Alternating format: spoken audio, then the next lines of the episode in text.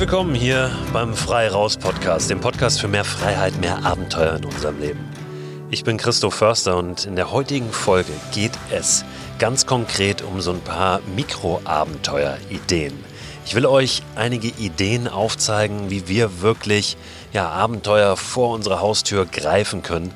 Denn das, ja, wissen wir alle, ist dieses Jahr ganz besonders angesagt. Für alle, die, die den Begriff Mikroabenteuer jetzt zum ersten Mal hören, ich verstehe darunter kleine Abenteuer, die nicht viel Aufwand erfordern. Nicht viel Aufwand in Sachen Zeit, in Sachen Geld, in Sachen Ausrüstung und auch in Sachen Planung. Also Abenteuer, die ganz einfach umsetzbar sind in der direkten oder auch in der näheren Umgebung. Ich persönlich habe diese Idee der Mikroabenteuer für mich entdeckt in einer Phase, wo ich ja Sehnsucht zwar hatte nach Abenteuer, aber gar nicht so weit weg konnte, so weit weg wollte, wie ich es in der Vergangenheit oft getan hatte. Und äh, ja, habe mich dann irgendwann darauf besonnen, da anzufangen, wo ich bin, ohne auf irgendwas zu warten, ohne auf Zeit zu warten, ohne auf Ausrüstung zu warten, ohne auf Geld zu warten und ohne einen großen Plan zu haben, sondern einfach zu machen, mein Rad zu nehmen, loszufahren von der eigenen Haustür, meine Wanderschuhe anzuziehen und loszulaufen. Wenn wir über diesen Begriff Mikroabenteuer sprechen, ist mir aber auch immer wichtig, den Aspekt Abenteuer nicht untergehen zu lassen. Also nicht jetzt gleich jeden Spaziergang schon als Abenteuer zu deklarieren, sondern wirklich zu schauen, was macht ein Abenteuer aus. Und das sind sicher das Beschreiten neuer Wege, diese Ungewissheit, das Zulassen von Ungewissheit, entdecken wollen, das Ausbrechen aus normalen Mustern, aus den gewohnten Mustern. Und das kann sehr wohl auch im Kleinen stattfinden. Ich habe für mich mal drei Regeln definiert, was so ein Mikroabenteuer für mich nochmal abgrenzt von anderen Outdoor-Aktivitäten. Also wann ist irgendwas, was ich draußen mache, für mich wirklich ein Mikroabenteuer? Und das sind drei Regeln, die ich mir selbst dann mal aufgestellt habe. Das eine ist ein Zeitfenster. Ein Mikroabenteuer dauert für mich zwischen 8 und 72 Stunden, wobei die Obergrenze eher die entscheidende ist, weil ich denke, wenn es länger dauert, ist es nicht mehr Mikro. Die zweite Regel ist, ich benutze kein Auto und kein Flug Flugzeug bei einem Mikroabenteuer, sondern bin nur aus Muskelkraft oder mit öffentlichen Verkehrsmitteln unterwegs, also Zug oder Bahn oder auch mal mit einer Fähre. Das hat zwei Gründe. Einmal, dass es mich rausholt aus der Komfortzone. Ja. Mit dem Auto irgendwo hinzufahren ist immer sehr bequem. Wenn du es eben nicht darfst mit dem Auto, weil du diese, diese Regel selber gesetzt hast, dann musst du mal gucken. Dann äh, geht bei dir gleich so diese kleine äh, Entdecker oder dieser Expeditionsleiter an, der erstmal schauen muss, wie kommt er jetzt von A und B, fährt er vielleicht ein Bus, wie kann ich da mit dem Fahrrad lang oder oder oder. Der zweite Grund ist der Umweltaspekt. Natürlich schone ich meine Umwelt, wenn ich ohne Auto, ohne Flugzeug unterwegs bin, beziehungsweise ich tue ihr vielleicht nicht ganz so doll weh. Die dritte Regel ist, wenn ich im Rahmen eines Mikroabenteuers eine Nacht verbringe, dann tue ich das immer draußen ohne Zelt. Auch um mich aus der Komfortzone rauszuholen, aber auch aus einem ganz pragmatischen Grund, weil das wilde Zelten gar nicht erlaubt ist in Deutschland. Und wenn ich es ohne Zelt tue, bewege ich mich zumindest in der Grauzone. Das aber nur noch mal als ganz kurze Zusammenfassung. Ich habe diesen Begriff Mikroabenteuer ja schon mal in der vorherigen Folge ein bisschen mehr noch auseinandergenommen. Ich habe vor mittlerweile zwei Jahren ein Buch geschrieben, das heißt Mikroabenteuer und dieses Buch hat mit dazu geführt, dass dieser Begriff Mikroabenteuer in Deutschland einer größeren Masse, einem größeren Publikum bekannt geworden ist und ja, richtig auch eine Bewegung losgetreten hat. Also diese Idee hat offenbar sehr einen Zeitgeist getroffen ein bisschen verrückt war, dass ich zu dem Zeitpunkt gar keinen Verlag gefunden habe für das Buch, aber so geglaubt habe an diese Idee und auch überzeugt war, dass sie es unbedingt wert ist, geteilt zu werden, weil da ganz viel drinsteckt. Die Erfahrung habe ich ja selber gemacht, was ich da alles rausziehen kann. Ja, dann habe ich gesagt, komm, ich werde das jetzt einfach selbst veröffentlichen, dieses Buch, in Eigenregie. Das habe ich gemacht und es war dann sehr erfolgreich. Hat sogar in Frankfurt auf der Buchmesse den Preis für das beste selbstveröffentlichte Buch des Jahres bekommen und danach gab es natürlich Interesse auch von Verlagen. Und nicht nur dieses Mikroabenteuerbuch, sondern auch die darauffolgenden Bücher sind jetzt nochmal eine. Und das Mikroabenteuerbuch ist jetzt nochmal eine Neuauflage. Und das Mikroabenteuerbuch ist wie meine und das Mikroabenteuerbuch ist wie meine folgenden Bücher jetzt auch in einer Neuauflage nochmal beim HarperCollins Verlag erschienen.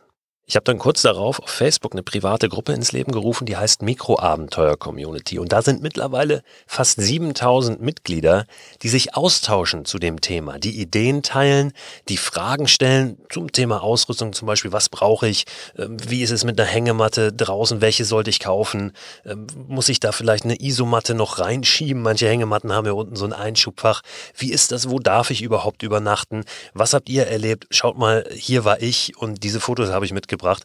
Also es ist ein ganz reger Austausch zu dem Thema Mikroabenteuer. Und wenn ihr Lust habt, könnt ihr da natürlich auch mal vorbeischauen. Um das zu können, müsst ihr einmal eine Anfrage stellen und ich muss euch dann genehmigen, also im Prinzip einmal händisch dazufügen als Mitglieder. Also die Spuren, auch diese Mikroabenteuer-Community auf Facebook sind sicherlich zwei Puzzleteile dieser Bewegung, die die Mikroabenteuer mittlerweile im deutschsprachigen Raum geworden sind. Ein kleiner Teil ist vielleicht auch der Mikroabenteuer Award, den ich ebenfalls vor zwei Jahren zum ersten Mal ausgerufen habe. Da habe ich zum Ende des Jahres einfach gesagt, Leute, schickt doch mal eure Fotos ein, eure Erlebnisse, eure Ideen zum Thema Mikroabenteuer. Ich habe eine kleine Jury mit drei Personen. Wir suchen da die Besten aus und die bekommen dann von Partnern irgendwelche Rucksäcke oder einen Schlafsack als, als Preis, also Sachpreise. Und es ist unglaublich, was da eingelaufen ist, was wir da für tolle Ideen und für tolle Fotos, tolle Erlebnisse, tolle Geschichten bekommen haben. Ich will euch heute mal, jetzt wird's dann konkret, also jetzt geht's in medias res, mal vorstellen, wer im vergangenen Jahr bei diesem Mikroabenteuer Award gewonnen hat. Gar nicht so sehr, um zu zeigen, hier kommen erster, zweiter, dritter Platz.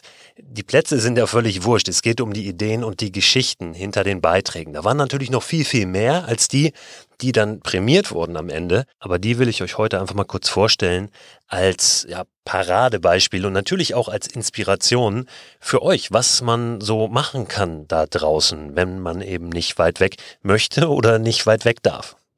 Es gibt verschiedene Kategorien bei dem Award. Die wichtigsten sind Foto des Jahres und Idee des Jahres. Das Foto des Jahres war für uns im vergangenen Jahr eins von Timothy Bolle. Der war nämlich im Pfälzer Wald eines Morgens zum Sonnenaufgang mit einem Freund und hat da eine wunderbare Aufnahme gemacht von von so einer Burg, also so dem Arm einer Burg sozusagen, der so wie so ein Steg rausführt in ein Meer aus Wolken und Hügeln im Morgenlicht. Und ganz am Ende dieses Stegs, also auf, auf der Burgmauer steht ein einsamer Mensch und schaut in dieses Meer, auf diese Wolken, auf die Hügel, nur als Silhouette zu erkennen, dieser Mensch. Und ja, das war so ein ähm, stimmungsvolles Bild für uns, dass wir gesagt haben, ähm, das ist für uns das Foto des Jahres. Aber nicht nur das Foto war toll, sondern natürlich auch auch diese einfache Idee zu sagen, komm, wir gehen da jetzt hoch, wir stehen sehr, sehr früh auf, wir nehmen diesen Weg auf uns, der am Ende gar nicht lang war, aber vor allen Dingen natürlich, ähm, ja, diese, diese unbequeme Aktion zu sagen, komm, jetzt mal richtig früh aufstehen, ohne ausgeschlafen zu haben.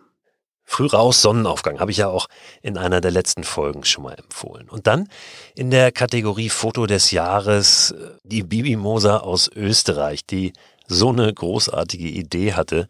Und zwar recht spontan einfach gedacht hat, ich fahre jetzt von hier, von meinem Wohnort nach Kroatien ans Meer mit dem Fahrrad hatte aber gar kein Fahrrad, kein vernünftiges, kein äh, ja, tourentaugliches, hat sich ein Fahrrad geliehen und ist einfach, einfach los, der Nase nach mehr oder weniger, also auch nicht mit professioneller Navigation, sondern ähm, recht spontan. Fühlte sich inspiriert übrigens, weil sie eins meiner Bücher gelesen hatte und äh, ja, konnte dann gar nicht mehr an sich halten und musste auch selbst los. Das war jetzt allerdings nicht der Grund, warum wir dieses Foto ausgewählt haben, ja, sondern weil es einfach ähm, eine ganz, ganz wunderbare Idee war. Und sie beschreibt auch so ein bisschen, wie sie sich gefühlt hat auf dieser Reise, was ihre Gedanken so gemacht haben mit ihr auf dem Weg, wie sich das auch verändert hat, wie sie das genossen hat, mit der Sonne schlafen zu gehen, mit der Sonne aufzustehen und wie sie am Ende festgestellt hat, das war die beste Reise, die ich jemals gemacht habe, weil ich noch nie so nah bei mir selbst war. Ja, von Österreich nach Kroatien. Jetzt natürlich die Frage, wie das in diesem Jahr möglich sein wird, auch über Ländergrenzen zu reisen. Aber ja, das schauen wir dann mal. Da gilt es natürlich auch dann flexibel zu sein und, und spontan zu entscheiden. Aber diese Idee, einfach loszufahren, äh, sich ein Rad zu leihen, wenn man noch keins hat und ja, dann, dann einfach zu machen, einfach anzufangen, ohne lange nachzudenken. Das dritte Foto des Jahres war für uns eins von Sascha Kleberger. Sascha ist auch so ein, so ein verrückter, positiv verrückter Typ. Ich habe den mal kennengelernt auf Korsika. Der hatte gesehen auf Instagram, dass ich ja auf Korsika unterwegs bin. Das war im Sommerurlaub mit meiner Familie. Und er selbst war auch auf Korsika als Guide tätig zu der Zeit. Hat mich angeschrieben und kam dann eines Morgens auf dem Campingplatz vorbei, wo ich gezeltet habe mit meiner Familie und hat sich sein Buch signieren lassen von mir. Es war ein ganz tolles, kurzes, aber ganz tolles Treffen. Deswegen habe ich den als, als sehr positiv verrückten äh, Spinner im allerbesten Sinne äh, in Erinnerung. Der hat eine Idee umgesetzt, die er schon sehr, sehr lange im Kopf hatte. Und zwar ist er in Laax in den Alpen mit seinem Splitboard. Das ist so ein Snowboard, was sich im Prinzip in der Mitte teilen lässt und dann so zu zwei Skiern wird.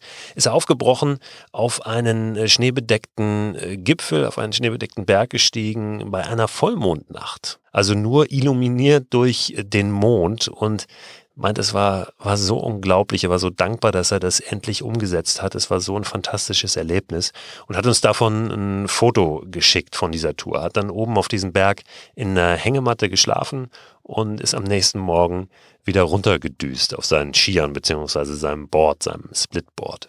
Das waren für uns jetzt die drei Fotos des Jahres. Und jetzt komme ich zu den Ideen des Jahres. Und da war für uns ganz besonders spannend die von Gunnar Mitzner. Der hat nämlich da den ersten Preis dann gewonnen, den ersten Platz gemacht. Der hat eine Idee umgesetzt, die hat er selbst betitelt als das Yes-Projekt, also J-E-S. Und J-E-S steht in dem Fall für jede einzelne Straße. Er hat sich vorgenommen, in dem Jahr 2019 jede einzelne Straße seiner Heimatgemeinde abzulaufen. Seine Heimatgemeinde ist Niederkrüchten. Die ist jetzt gar nicht so riesig, aber wenn man sich das dann mal anschaut, und das hat er gemacht auf der Karte, wo verlaufen da die Straßen, nicht nur bis zur Ortsgrenze, sondern wirklich bis zur Gemeindegrenze, das alles mal kartiert und ja, ist dann wirklich jede einzelne Straße komplett abgelaufen. War sehr erstaunt, dass er nach Jahrzehnten, die er schon lebt in dieser Gemeinde, nochmal ganz neue Ecken und auch Straßen entdeckt hat, äh, auf denen er noch nie unterwegs war. Er hat uns ein Foto geschickt, also so eine Karte, wo die einzelnen Straßen nochmal rot markiert sind, die er gelaufen ist. Und das ist äh, richtig so ein kleines Kunstwerk geworden, digitales, grafisches Kunstwerk, wie er es selbst nennt, erzeugt durch reale körperliche Aktivität. War für uns die Idee des Jahres, jede einzelne Straße in der Heimatgemeinde abzulaufen. Kommt natürlich ein bisschen drauf an, wo man wohnt, wo man lebt, in welcher Stadt in Berlin ist man einige Jahre unterwegs wahrscheinlich, wenn man alle Straßen Berlins komplett ablaufen will. Das ist erstaunlich, wie schnell da doch sehr viele Kilometer zusammenkommen. Könnt ihr mal checken an eurem Wohnort oder eurer Heimatgemeinde. Dann nächste Idee des Jahres kam von Sina Schröder. Sina ist im vergangenen Jahr Mutter geworden, zum vierten Mal. Das heißt, ihr Familienleben war auch nochmal, äh, ja, nicht komplett auf den Kopf gestellt, aber hat nochmal eine Umdrehung dazu bekommen. Und gerade deshalb hat sie sich aber gesagt, so, meine Bedürfnisse dürfen nicht komplett hinten anstehen. Ich habe auch diese Sehnsucht nach Abenteuer, die möchte ich in irgendeiner Form leben. Und zwar wirklich auch in den Alltag integriert. Sie hat sich entschieden, dann ein Jahr lang draußen zu schlafen. Und zwar auf der hölzernen, so balkonartigen Terrasse, die an ihr Haus angedockt ist. Hat es gemacht, hat es wirklich durchgezogen, ein Jahr lang jede Nacht draußen geschlafen. Manchmal mit ihren Kindern, also mit allen vier Kindern, manchmal alleine, manchmal war ihr Mann wohl auch noch dabei. Und irgendwann musste sie den Schlafsack tauschen, natürlich, weil es ein bisschen kälter wurde. Irgendwann musste sie eine Plane aufspannen, weil es etwas nässer wurde. Aber das hat sie nicht davon abgehalten, das wirklich durchzuziehen. Gar nicht so sehr, um das durchzuziehen, also um sich selbst was zu beweisen, sondern weil sie gemerkt hat, wie gut ihr das tut. Wie gut ihr das körperlich tut, wie gut ihr das aber auch seelisch tut dass sie ein ganz kleines Kind gehabt hat zu der Zeit, hat sie davon nicht abgehalten, denn sie war ja nie weit weg. Auch wenn das Kind dann drinnen geschlafen hat, sobald sich das gemeldet hat nachts, konnte sie einmal kurz rein, dessen Bedürfnis im wahrsten Sinne des Wortes stillen und danach wieder raus. Und die letzte prämierte Idee kommt von Konstantin Dransmann. Der hat so kurz vor Silvester irgendwann gesagt, ich will jetzt dieses Silvester nicht wieder verbringen wie jedes andere. Ich möchte mal was anderes machen. Kurz davor hatte ihm seine Schwester ein Surfboard geschenkt, was sie auf dem Sperrmüll gefunden hat. Das war so ein bisschen kaputt, musste er leicht flicken. Hat er sich selbst noch eine Tasche aus einer Tischdecke genäht für dieses Board und ist dann kurzerhand aufgebrochen auf die Nordseeinsel Norderney. Mit der Fähre darüber gefahren, ganz alleine, hat er auch da nicht groß geplant, hat sich eine Unterkunft gesucht und ist dann zu Neujahr surfen gegangen auf Norderney. Hatte wohl Glück, dass es tatsächlich ein paar Wellen gab. Das Wasser hatte vier Grad, also war jetzt nicht sonderlich gemütlich, aber er sagt, das war so ein schönes Erlebnis, da ganz alleine zu sein und sich selbst zu beschenken mit, mit dieser Idee, mit dieser ja natürlich auch ein bisschen verrückten Aktion. Aber das beste Silvester, das er je erlebt hat, sagt er. Ja, das waren jetzt sechs Beispiele für Abenteuer, die sich umsetzen lassen, ohne groß in die Ferne zu reisen. Es gibt natürlich hunderte Ideen. Die Frage ist, welche findest du? Welche spinnst du dir zurecht und welche setzt du am Ende dann um? Vielleicht war da ja eine Inspiration dabei für dich. Ich werde den Link zu der Mikroabenteuer-Community auf Facebook, zu dieser Gruppe und aber auch noch einen Link äh, zu den Gewinnern von diesem Mikroabenteuer Award reinpacken in den Newsletter, der am Ende der Woche erscheint. Am Freitagabend schicke ich den raus. Abonnieren kannst du den Newsletter unter christoförster.com slash frei raus. Da gibt's immer am Ende der Woche nochmal zusammengefasst alle Infos, alle Links aus den Podcast-Episoden der jeweiligen Woche. Und da packe ich dann auch diesen Tipp rein. Ein Buch möchte ich dir empfehlen, beziehungsweise zwei. Allerdings beide Bücher vom gleichen Autor, vom Torbjörn Ekelund. Das ist ein norwegischer Journalist, der unter anderem das Buch im Wald geschrieben hat. Und im Wald ist wirklich ein, ein, sehr, sehr schöner Lesestoff, eine schöne Inspiration auch für diese kleinen Abenteuer, die in der direkten Umgebung liegen. Er lebt in Norwegen, hat natürlich ganz tolle Natur vor der Haustür und hat diese Natur auch sehr genutzt und ja auch wiederentdeckt zum Teil. Im Wald heißt das. Und dann hat Torbjörn noch ein weiteres Buch geschrieben, das hat den Titel Mein Sohn und der Berg, unser Abenteuer in Norwegens Natur. Da erzählt er, wie er mit seinem Sohn aufbricht zu einem Berg in Norwegen. Sein Sohn ist so sechs, sieben Jahre alt und berichtet auch davon, wie ja, wie, wie sein Sohn die Natur wahrnimmt, wie, wie er beobachtet, wie spielerisch er da unterwegs ist. Die Geschichte hat noch so ein paar ganz interessante Windungen, aber da schaut er am besten selber rein.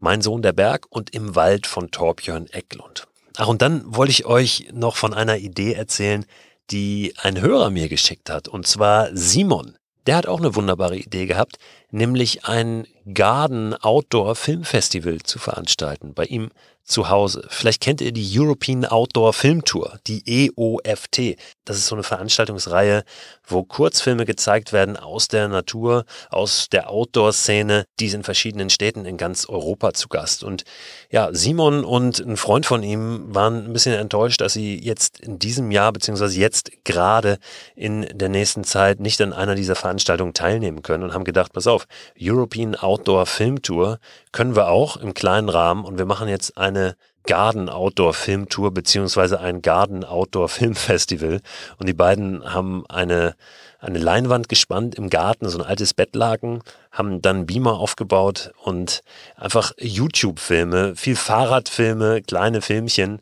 weil die beiden sehr gerne Fahrrad fahren, auf diese Wand geworfen und dann ein kleines privates Outdoor-Filmfestival veranstaltet an einem lauen Abend. Also das vielleicht als Idee, nehmt es auch nochmal mit. Vielleicht ist das auch was für euch, äh, wenn ihr wollt. Erzählt mir gerne davon, auch davon, welche Filme ihr dann habt laufen lassen. Überhaupt, wenn ihr was teilen wollt, Ideen, Gedanken, Erlebnisse oder Fragen habt, dann könnt ihr das sehr, sehr gerne tun. Am besten über WhatsApp, zum Beispiel als Sprachnachricht. Die Nummer dafür findet ihr unter christoförster.com slash frei raus. Also da, wo ihr auch den wöchentlichen Newsletter abonnieren könnt. Würde mich freuen, wenn wir uns wieder hören. Vielleicht schon morgen oder an einem der nächsten Tage. Dieser Podcast erscheint ja von Montag bis Freitag jeden Tag mit einer neuen Episode. Macht es gut, macht euch ein paar schöne Gedanken, spinnt rum und sammelt Ideen, die es dann umzusetzen gilt. Also, bis zum nächsten Mal. Tschüss.